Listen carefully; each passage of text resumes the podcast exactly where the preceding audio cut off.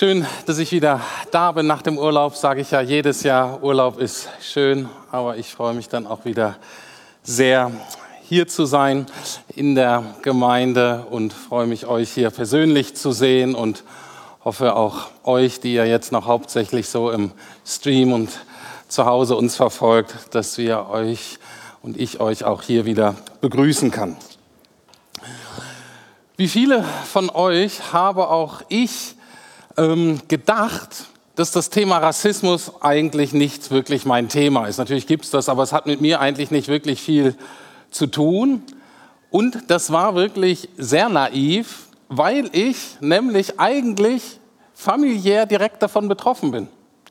Meine große Schwester, die ist fünf Jahre älter als ich, die hat jetzt schon vor 30 Jahren oder so ähm, oder noch länger, hat sie einen ähm, Schwarzafrikaner aus Ghana äh, geheiratet und sie haben einen Sohn zusammen, meinen Neffen, der heißt äh, Jamal. Ähm, und der ist ganz selbstverständlich mit uns aufgewachsen. Ne? Und der war aber, weil der Vater auch sehr schwarz war, war er wirklich äh, sehr schwarz, sah ein Afrikaner aus.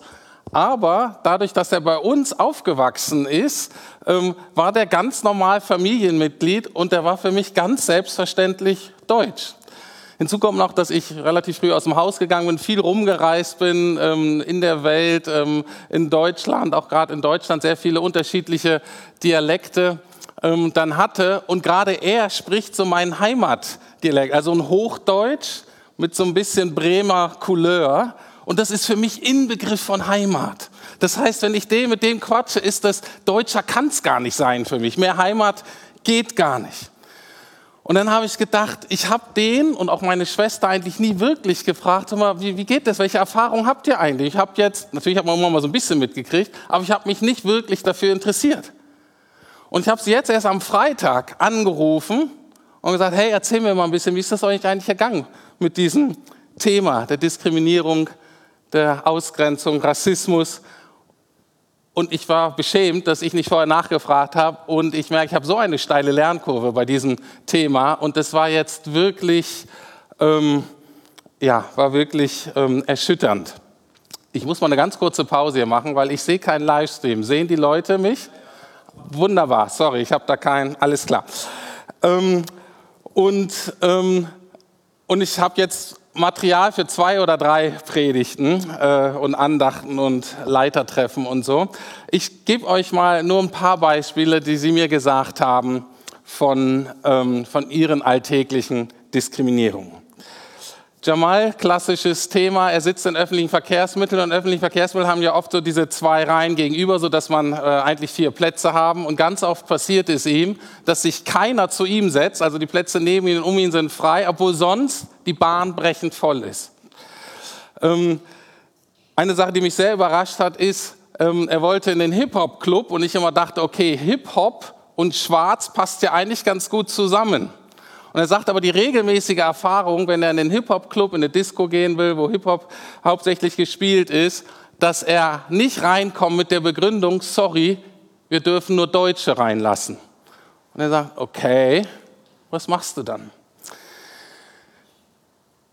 Ich habe ihn dann gefragt, ähm, wie oft das passiert, weil ich dachte, klar, das passiert mal mit irgendeinem Deppen, ähm, Ne, einmal im Monat maximal, zwei, dreimal im Jahr. Und er sagt, es passiert mehrmals die Woche. Und es macht natürlich etwas mit Menschen. Und jetzt kommt's, das ist hauptsächlich in Bielefeld, Bremen und Hamburg. Relativ liberale Städte in Deutschland. Wir reden hier nicht über Chemnitz oder Dresden oder sonst irgendein Dorf im Süden. Dann habe ich meine Schwester gefragt, auch sie hat sehr viele Geschichten. Ich nenne nur mal eine, weil sie deutlich macht, wie sowas passiert, ohne vielleicht bösen Gedanken, ähm, ohne ähm, bewusst jetzt diskriminierend zu sein. Aber als sie dann ähm, mit Jamal, als er noch kleiner war, ihn im Kinderwagen so geschoben hat, dann kam ganz oft auch etwas ältere Frauen ein, haben sich so, wie sie denn ja so machen, sich übers, äh, in den Kinderwagen gebeugt, so ge, äh, geschaut auf das Kind und haben dann gesagt, ja, wenn sie klein sind, dann sind sie ja noch niedlich.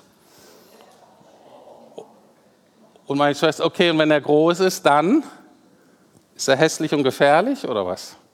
Aber die Person hat das gar nicht mitgeschnitten. Also ihr seht, zu diesem Thema gäbe es noch sehr, sehr viel zu sagen. Aber ich möchte heute ganz grundlegend anfangen. Ich möchte uns erstmal einen biblischen Rahmen für dieses Thema geben und möchte damit auch eine Sensibilisierung und wenn nötig auch eine Kulturveränderung hier erstmal in der Gemeinde dadurch anstoßen. Und es ist bewusst, wenn man eine Kulturveränderung möchte, reicht das nicht, wenn man zwei oder drei Predigten macht, sondern dieses Thema werden wir immer wieder auf den unterschiedlichsten Ebenen der Gemeinde aufgreifen müssen. Und deswegen ein paar grundlegende Gedanken. Und wir fangen an mit dem ersten Artikel unseres Grundgesetzes, den wir von christlichen Glauben her ja sehr einfach und notwendigerweise auch in der Schöpfung Gottes verankern. Da steht ja, die Würde des Menschen ist unantastbar, sie zu achten und zu schützen ist Verpflichtung aller staatlicher Gewalt. Woher kommt die Würde aus christlicher Sicht? Natürlich daher, jeder Mensch, jeder Mensch ist von Gott geschaffen und nicht nur irgendwie, sondern im Ebenbild Gottes geschaffen. Und da Gott alle Menschen geschaffen hat und auch alle liebt, will er auch alle segnen, will er auch alle zu sich ziehen. Nebensatz, ähm, es ist ziemlich schwer, die Würde der Menschheit ohne Bezug zum Schöpfer zu legitimieren. Das nur so nebenbei. Und die Geschichte des Glaubens in der Bibel fängt schon ziemlich früh an, im 12. Kapitel in 1. Mose, und zwar mit einem Mann namens Abraham. Und was Gott dem verspricht, ist, du sollst ein Segen sein für wen? Für alle Nationen. Das war von Gott ganz klar von Anfang an, das gilt für alle Personen, für alle Menschen. Und dann liest man ein bisschen weiter in der Bibel und fragt sich, okay, was ist denn dieser Segen, den alle Menschen erhalten sollen? Was ist das Gute, was allen Menschen widerfahren soll? Und dann landet man, wenn man ein bisschen genauer hinguckt, landet man bei Jesus. Und Jesus sagt viel und viel zu diesem Thema. Ein Satz ähm, greife ich raus, einen bekannten Johannes 3, Vers 16. Denn Gott hat die Welt so sehr geliebt. Das wird jetzt über Jesus gesagt. Denn Gott hat die Welt so sehr geliebt, dass er seinen einzigen Sohn hingab, nämlich Jesus, damit jeder, der an ihn glaubt, nicht verloren geht, sondern das ewige Leben hat. Die ganze Welt. Jeder. Und dann ist interessant, dass ähm, in der Tendenz das so ist, in der Bibel und auch heute, dass diejenigen, die Jesus erfahren, die das Gute erfahren, die meisten von uns haben die Tendenz, das für sich selbst zu behalten. Es war damals schon so, ist heute auch noch so. Und deswegen sagt Jesus, hör mal zu, geht hin in alle Welt. Schön, dass ihr das habt. Geht hin in alle Welt. Apostelgeschichte 1.8 ist auch eine Erneuerung des Auftrages von Abraham. Apostelgeschichte 1.8 steht, wenn aber der Heilige Geist auf euch gekommen ist, werdet ihr Kraft empfangen als meine, und als meine Zeugen auftreten. In Jerusalem, in ganz Judäa und Samarien, da wo sie sich getümmelt haben, ne? aber wichtig, bis in den letzten Winkel der Erde oder der Welt. Man könnte also sagen, die Kirche Jesu Christi ist das wahre internationale Projekt Gottes auf dieser Erde. Lange vor und auch noch lange nach der kommunistischen Internationalen. Wer die Situation der frühen Kirche etwas kennt, weiß, dass sie fast im Anfang schon kaputt gemacht wurde durch das Thema Rassismus. Weil nämlich die Juden und die anderen, die dazugekommen, die kamen kaum miteinander klar. Die kulturellen Unterschiede waren zu groß. Und Paulus, der selber Jude war, aber dann ständig Kontakt hatte mit den unterschiedlichen Völkergruppen, der hatte sehr viel zu tun, um zu sagen, Gott hat hier was Neues. Das soll alles eins werden. Und wir gucken am Ende der Bibel, in der Offenbarung, Vers 7, äh, Kapitel 7, Vers 9, das ist so ein schöner Vers, der wird auch oft gesungen, so in Anbetungsliedern, äh, weil er so schön ist. Ähm, und, und zwar steht da, und danach sah ich eine riesige Menschenmenge und der Schreiber macht es hier so deutlich, was Gott am Herzen liegt. Und zwar, woraus besteht diese Menschenmenge? Aus allen Stämmen und Völkern und Sprachen und Kulturen. Es waren so viele, dass niemand sie zählen konnte. Und wir merken, das endlich die Erfüllung von dem Auftrag an Abraham. Und sie beten alle Jesus an. Zusammenfassend sagt Paulus einmal in Galater 3, Verse 28 und 29, da gibt es keine Juden oder Nichtjuden mehr, Sklaven oder Freie, Männer oder Frauen. Denn durch eure Verbindung mit Jesus Christus seid ihr alle zu einem geworden. Wenn ihr aber Christus gehört, seid ihr Abrahams Nachkommen und habt Anspruch auf das zugesagte Erbe. Soweit so klar. Es gibt viele kontroverse, schwierige Themen in der Bibel. Das ist so eindeutig, das ist so einfach. Wenn du das nicht siehst, dann bist du blind.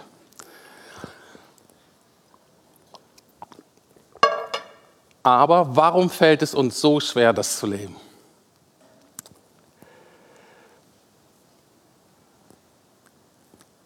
Die Antwort nehme ich jetzt mal nicht aus der Bibel, sondern nehme ich aus der psychologischen Forschung. Viele Untersuchungen haben etwas ähm, sehr deutlich gemacht. Es gibt seit langem, schon seit Jahrzehnten, eine Forschung über Stereotype und Vorurteile. Und es ist deutlich herausgekommen, dass das quasi Nebenprodukt ist von der Art und Weise, wie wir im Gehirn die Informationen verarbeiten.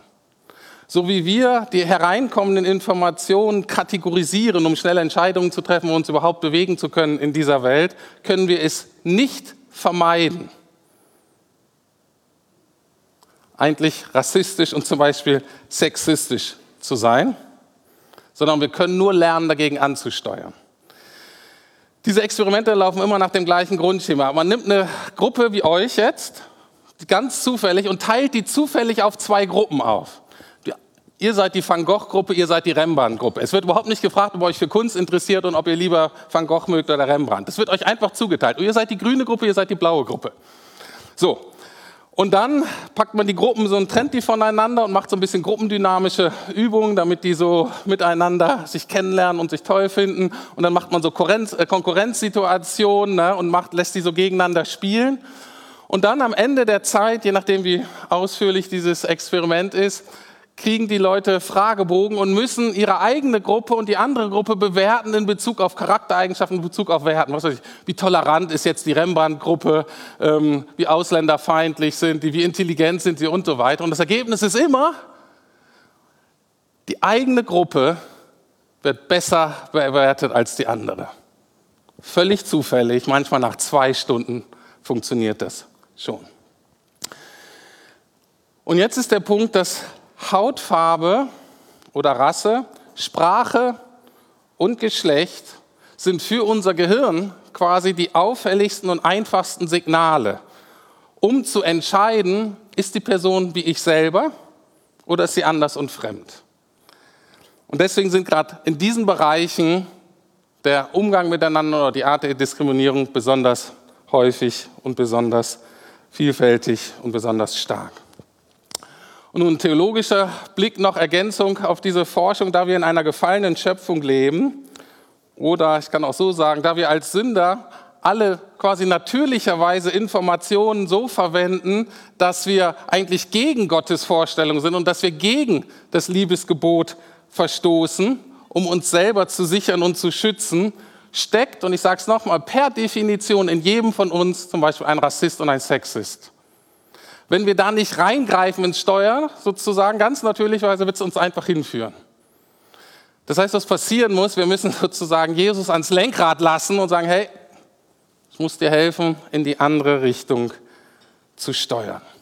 Und da hat Gott ziemlich viel Mühe mit seinen Leuten. Und das wollen wir uns heute kurz angucken bei Petrus. Leben wir nicht Petrus? Meine Güte, wir sind so dankbar für Petrus, weil der macht ein Bockmist nach dem anderen. Und wir sagen, ah, das bin ich. Und wenn Gott was mit Petrus anfangen kann in dieser Welt, und das hat er ja, dann besteht auch noch Hoffnung für dich und mich. Also, Petrus, Apostelgeschichte 10. Ich werde es nicht Bibelstellen sagen, ihr könnt die Geschichte nachlesen, lohnt sich, Apostelgeschichte 10 im Neuen Testament. Und zwar geht es da um einen Hauptmann einer römischen Armee, Einheit. Er war eventuell Römer, höchstwahrscheinlich war er Syrer, aber auf alle Fälle war er kein Israelit und er war Teil der Besatzungsmacht und dieser Mann hieß Cornelius. Was wir aber lesen, ist, dass er wahrscheinlich aber zum Judentum konvertiert ist. Er war sozusagen so ein Proselyt, so hießen die. Also vom Glauben, von der Religion her war er Jude, in dem Sinne relativ ähnlich zu Petrus, der auch Jude war und nun Judenchrist wurde. Aber er hatte auf alle Fälle eine andere Rasse und eine andere Kultur. Und diesem Hauptmann, diesem Cornelius, erscheint Gott in einer Vision und Gott macht diesem Hauptmann klar, hör mal zu, ich sehe dich, ich kenne dich beim Namen, ich kenne deine Geschichte und ich will dir etwas Gutes tun. Ich will dich segnen. Aber das mache ich nicht direkt, sondern das mache ich durch einen Typen, der heißt Petrus. Und jetzt schick mal einen deiner Leute und hol mal diesen Petrus. Die Geschichte geht so, dieser Hauptmann hat natürlich, der befiehlt was und dann geht irgendjemand los. Und während dieser Typ losgeht und Petrus sucht, muss Gott Petrus vorbereiten, damit er überhaupt mitgeht. Weil als Jude ähm, war es quasi verboten, in das Haus eines Heiden zu gehen. Und so muss Gott sich etwas einfallen lassen, den Petrus dazu bewegen, dass er überhaupt mitgeht. Und Erscheinungen waren damals anscheinend in irgendwie. Das hat, äh, Petrus hatte auch eine ähm, Erscheinung, eine Vision von Gott. Der betete und Gott gibt ihn im Gebet, praktisch in so einer bildlichen Vision, gibt er in Auftrag und sagt, zeigt ihm so ein Picknickkorb sozusagen, richtig schönes Picknick, aber nur mit unreinem Fleisch. Also mit Fleisch, was er als Jude und als Judenchrist auf keinen Fall essen würde. Und Gott sagt dem Petrus, iss. Und der Petrus kriegt Panik. Der hat sagt, der hat Horror, der versteht Gott und die Welt nicht mehr und sagt, auf keinen Fall, das mache ich nicht. Und das geht dann dreimal so, weil neben dem Sabbat waren gerade die Speisevorschriften kulturell das, was die Juden, auch die Judenchristen am stärksten, am deutlichsten von den anderen getrennt haben. Und Gott erklärt aber in dieser Vision dieses Fleisch für rein. Und natürlich geht es hier nicht um Fleisch, sondern Gott möchte Petrus deutlich machen. Hör zu, da kommt gerade so ein Heide, da geht um Cornelius und dem sollst du begegnen. Und ich will dir sagen, der ist echt okay, der ist rein. Ich, Gott, möchte den segnen und ich möchte den zu einem vollwertigen Mitglied der Glaubensgemeinschaft machen.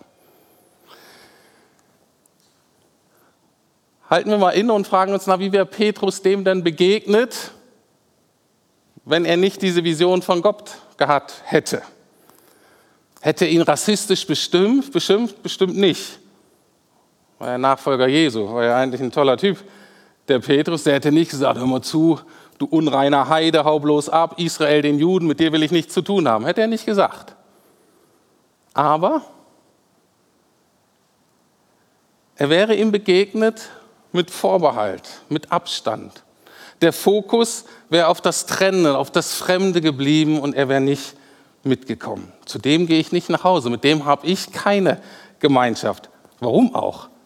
Ich habe hier so viel zu tun, Gott tut hier so viel unter meinem Volk.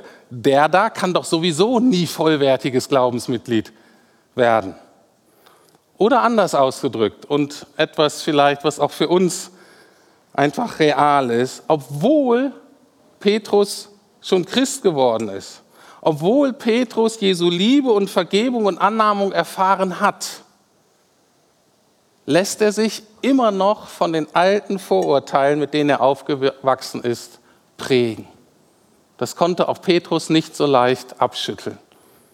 Auch wir können das nicht so leicht abschütteln, was in unserem System so steckt. Und wie gesagt, wenn es bei Petrus so ist, ist die Wahrscheinlichkeit groß, dass es bei dir und mir auch so ist. Ein Schritt zurück. Ich hoffe, dass wir das hören können. Ich bin sicher, dass manche von euch sagen, huhuhu, was willst du von mir? Ich bin doch alles, bin doch in Ordnung. Ich möchte uns ermutigen, dass gerade wir Christen sollten nicht erschüttert oder überrascht sein, wenn der Heilige Geist in uns etwas aufdeckt, und zeigt, na hör mal zu, das ist aber nicht so in Ordnung. Bei mir wäre das einfach nur das 1153. Mal, wo ich denken würde, ich bin echt ein netter Typ, ich bin ein guter Deutscher, ich bin ein klasse Kerl, wenn ich mich mit Leuten vergleiche, steige ich tausendmal besser, aber dann zeigt der Heilige Geist was nochmal zu. Du bist weit weg in dem Bereich von Gottes Vorstellung, von dem, was Jesus eigentlich für dich hat. Und sage ich, okay, Herr, du hast recht. Auch hier komm du da hinein, ich will das bekennen, ich will da von dir verändert werden. Zurück zu Petrus und Cornelius. Wie geht diese Geschichte weiter? Petrus geht dann natürlich mit und große Überraschung. Die Leute erfahren auch den Heiligen Geist und Petrus ist völlig von den Socken Und er sagt, wow, und das Entscheidende hier ist, Gott segnet die genauso wie uns. Nicht irgendwie, nicht nur ein bisschen, sondern genau so. Sie sind nicht Gläubige oder Christen zweiter oder dritten Klasse, sind nicht irgendwie geduldet. Und das versucht Paulus auch im Epheserbrief so deutlich zu machen. Epheser 2, Vers 19, da sagt einmal, so seid ihr also keine Fremden mehr, geduldete Ausländer, sondern ihr seid Mitbürger der Heiligen und gehört zur Familie Gottes. Und ich weiß, dass auch hier in der Lukasgemeinde gewisse kulturelle Vorstellungen sind. Und ich weiß, dass manche von euch auch wirklich den Eindruck haben, ja, ich gehöre schon irgendwie dazu, aber so ganz vollwertig bin ich eigentlich nicht, weil und dann Punkt, Punkt, Punkt. Und das Neue Testament macht sehr deutlich, es gibt nur vollwertige Familienmitglieder. Es darf keinen geben oder auch keine, das betrifft Frauen vielleicht noch stärker in unserer Gemeinde als Männer, keine, die irgendwie denkt, ich muss mich doch für irgendetwas schämen, ich muss doch irgendwas verdecken, es gehört doch nicht ganz dazu.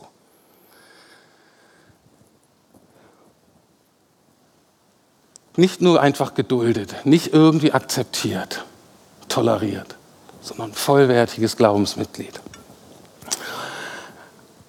Die Geschichte endet dann so mit Cornelius, dass Petrus dann Cornelius tauft. Und das ist auch sehr spannend, weil die christliche Taufe hat eine Sache, die ganz wichtig ist. Man wird getauft auf einen Namen, nicht auf den eigenen. Nicht so, jetzt bist du der wahre Cornelius, sondern du bleibst zwar Cornelius, aber du wirst getauft auf den Namen Jesus. Das heißt, die Geschichte ist sehr schön und ist auch ein Geheimnis, kann es auch nicht ganz auflösen. Aber einerseits bestätigt Gott den Cornelius und sagt, ich sehe dich, ich rufe dich bei Namen, ich kenne deine Geschichte. Die Geschichte endet aber, dass Cornelius freiwillig seine Geschichte sozusagen hineintauft, hineinversenkt in Jesu Namen und damit in Jesu Geschichte und damit in eine Realität eines noch schöneren und größeren Namens als seinen eigenen. Und das ist auch die Einladung für uns alle. Unsere Geschichte bleibt unsere persönliche Geschichte. Aber die Einladung ist, dass sie durch die Taufe Teil von der größeren Geschichte Gottes. Sie wird Teil der Jesusgeschichte. Und erst dadurch kann unsere Geschichte wirklich heil werden. Erst dadurch kann unsere Geschichte ihr volles Potenzial ohne Zukunftsangst realisieren, sondern mit Sinn und mit Hoffnung. Und diese größere Geschichte hilft uns dann auch, unsere kleinere Geschichte richtig zu interpretieren und die Geschichten anderer Menschen von ganzem Herzen zu würdigen und zu ehren. Deswegen nochmal die Erinnerung aus Galater 3, 28. Da gibt es keine Juden oder Nichtjuden mehr, Sklaven oder freie Männer oder Frauen, denn durch eure Verbindung mit Jesus Christus seid ihr alle zu einem geworden.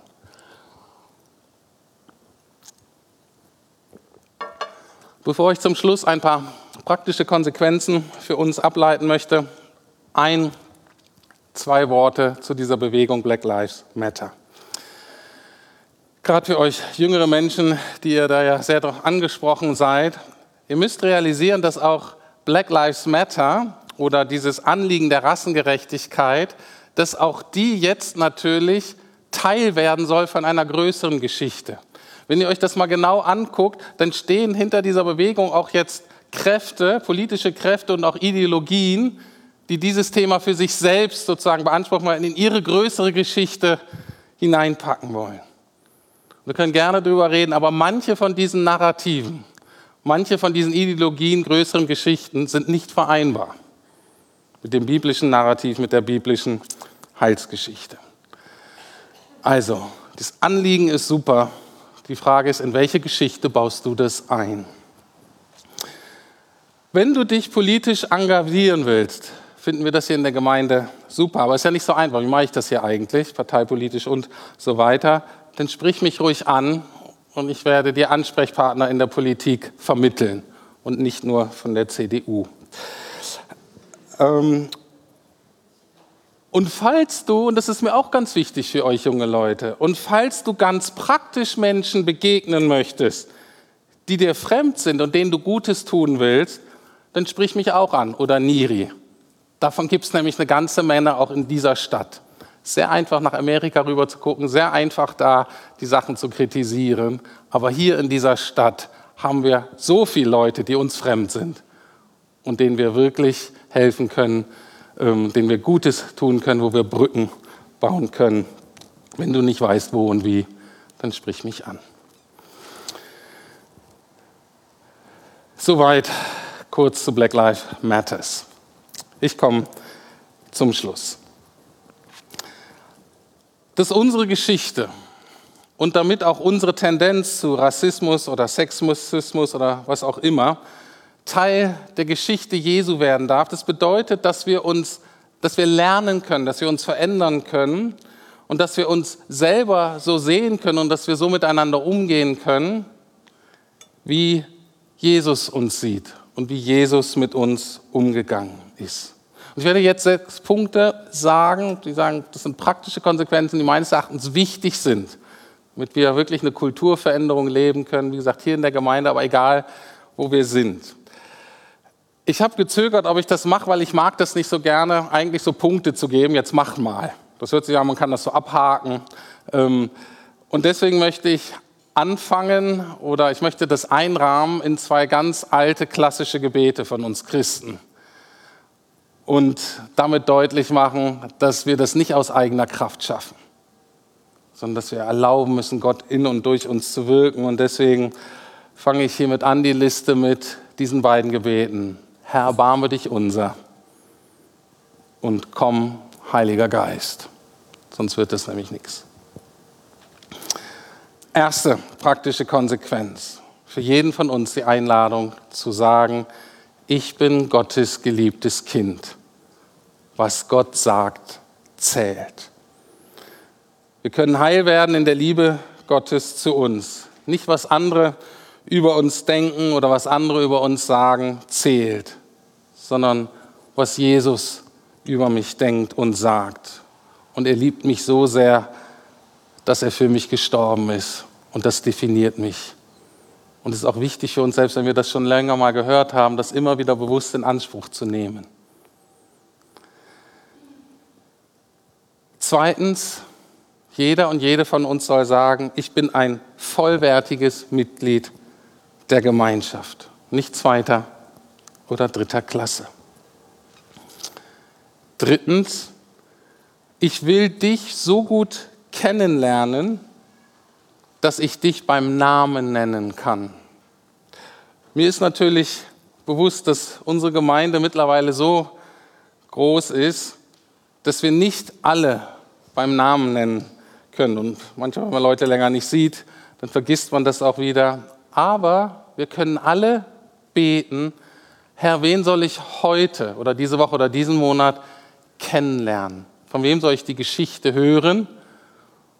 Und von wem soll ich bis zum gewissen Grad erkannt werden.